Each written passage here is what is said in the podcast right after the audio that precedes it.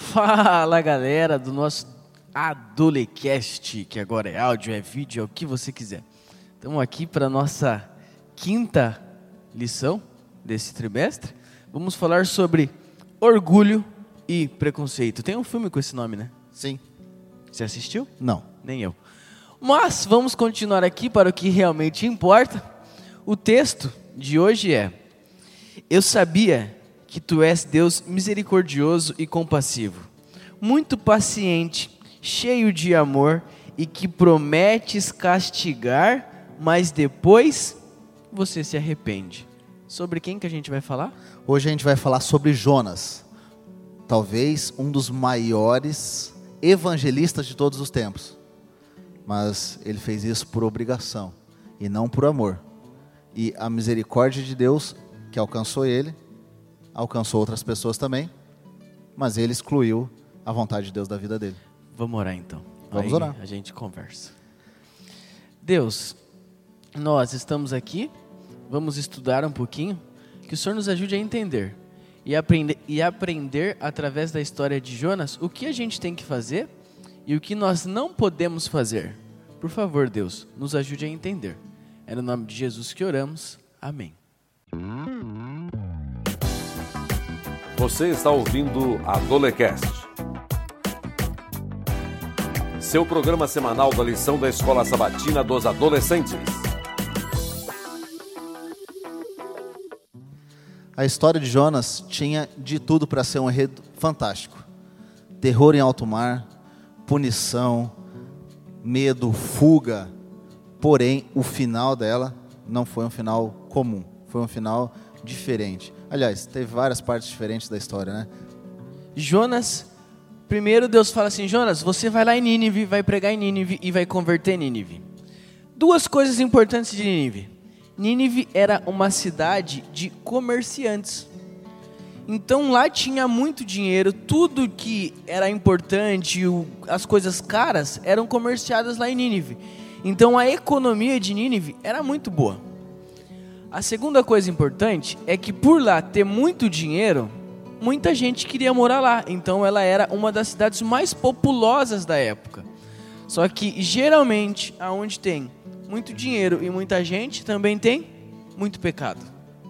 E aí Deus vai lá e fala: Jonas, vai em Nínive, prega para Nínive e converte Nínive. Fala para o povo de Nínive que eu vou salvar eles.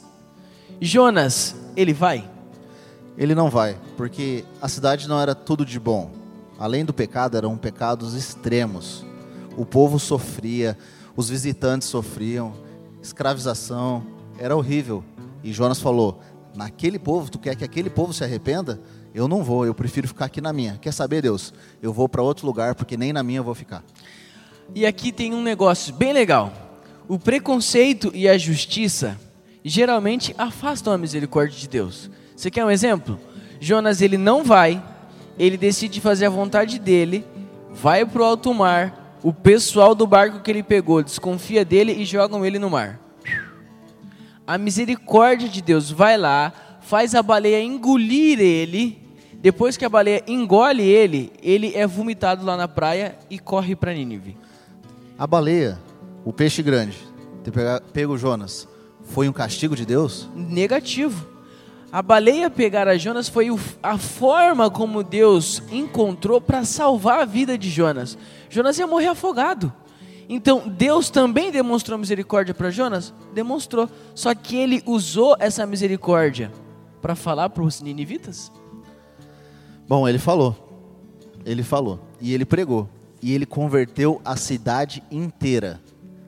O rei, o governante, as pessoas pobres, os assassinos, as prostitutas, os religiosos, todo mundo se converteu. E aí ele sobe para a montanha. Porque ele prometeu: se você não se arrepender, vai cair fogo do céu na sua cabeça. Deus vai te destruir. E ele vai para lá e fica pensando: Deus, como assim eu preguei e o Senhor não destruiu o povo? A gente, nós gostamos muito do Deus amor para a gente. A gente gosta muito do Deus justiça para o outro. E Jonas ele era assim. Deus, ele vê o arrependimento na cidade, ele não destrói a cidade e Jonas termina o livro dele bravo com Deus. Amigo, nós temos algumas coisas para aprender. Deus sempre vai mostrar misericórdia. Para Jonas foi através de uma baleia. Então, os momentos difíceis da nossa vida talvez seja a forma como Deus encontrou para demonstrar a misericórdia dele para nossa vida. Uma outra coisa importante, Deus, ele demonstra misericórdia, só que se essa misericórdia fica presa na gente, ela é inválida. Ela não tem muito significado. Só que se eu mostro para o outro e eu mostro só por obrigação, ela também é inválida. Jonas foi o melhor evangelista que teve, ele converteu uma cidade inteira. A cidade que eu moro tem mais ou menos 25 mil habitantes. Se eu pregar e converter a cidade inteira e tiver o livro dos recordes dos pastores, eu vou ser o primeiro nome. Jonas, ele foi fantástico. Só que ele foi fantástico pelo motivo errado. Então nós vamos orar agora e pedimos para que Deus te abençoe para você fazer a vontade dele, para você sair da sua casa, falar para as outras pessoas, para você se converter, mas que seja tudo para a honra e glória de Deus. Vamos orar. Querido Pai, muito obrigado porque nós temos uma geração de adolescentes que quer fazer a diferença. Por favor, Senhor, purifica o nosso coração e o coração deles também, para que eles façam a tua vontade pelo que é certo, pelo motivo certo, para honrar o teu nome, para ajudar outras pessoas. Por isso, Senhor, tira de nós o preconceito, orgulho, a justiça própria, o olhar feio para as outras pessoas e nos ensine a olhar com os teus olhos. Em nome de Jesus. Amém. Amém. Semana que vem a gente se vê de novo nesse mesmo canal. Aqui. Valeu. Feito. Adolecast. Seu programa semanal da lição da Escola Sabatina dos Adolescentes.